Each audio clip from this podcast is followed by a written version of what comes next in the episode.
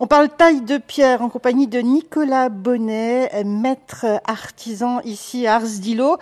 Ici, on l'a vu hier, on fait de, la création. On va, on va rappeler à nos auditeurs ce que vous créez ici, des cheminées, des escaliers. Des fontaines, du dallage, euh, nos limites. Tout ce qui est en pierre, on peut venir vous voir. Ouais, pierre et marbre, tout à fait. Et puis il y a une seconde partie dans votre travail, c'est la restauration. Euh, là, c'est un tout autre travail, hein, je crois.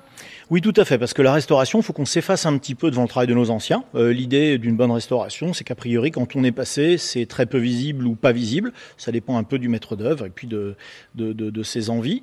Mais euh, l'idée, c'est que là, on va étudier quels sont les outils, quelles sont la pierre, les techniques employées pour euh, les remettre euh, de, en état et, surtout que ne pas forcément apporter notre identité. Là, l'idée, c'est de s'effacer euh, devant ce que nos anciens ont fait. À chaque fois que vous travaillez sur un chantier, vous apprenez des choses de vos ancêtres?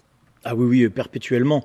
des techniques, alors des fois on s'étonne, en bien comme en mal, hein, comme peut-être les anciens euh, qui viendront après nous, euh, enfin les futurs après nous s'étonneront de, parfois de nos, travaux, mais euh, vraiment c'est incroyable. Il y a deux constatations. La première, c'est de voir que notre métier n'a pas tellement évolué. Les outils sont les mêmes, les méthodes de pose, et, et, ça c'est assez émouvant.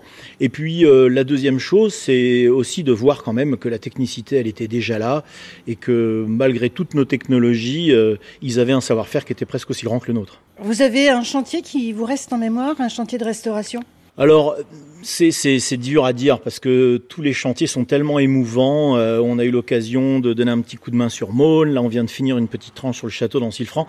Bon, quand même, quand on est dans la cour du château d'Ancilfranc, qu'on voit la finesse du travail qui a été réalisé là-bas, on, on, est quand même étonné, émerveillé. Euh, moi, c'est ça qui me, qui à chaque fois me, me, fascine, euh, c'est cette qualité de travail qui perdure.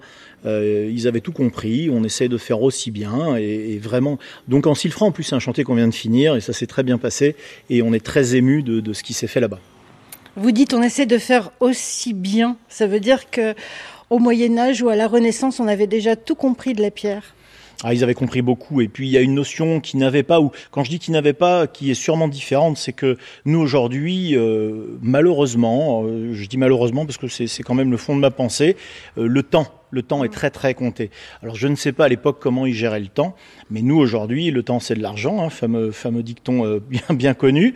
Et, j'ai l'impression quand même qu'il devait avoir un petit peu plus de temps parce que nous, on est tout le temps en train d'avancer, courir, parce qu'on a des, impératifs euh, qui sont là. Euh, ils en avaient sans doute, hein, c'est une évidence, mais euh, je pense vraiment que le temps n'avait pas la même valeur que de nos jours.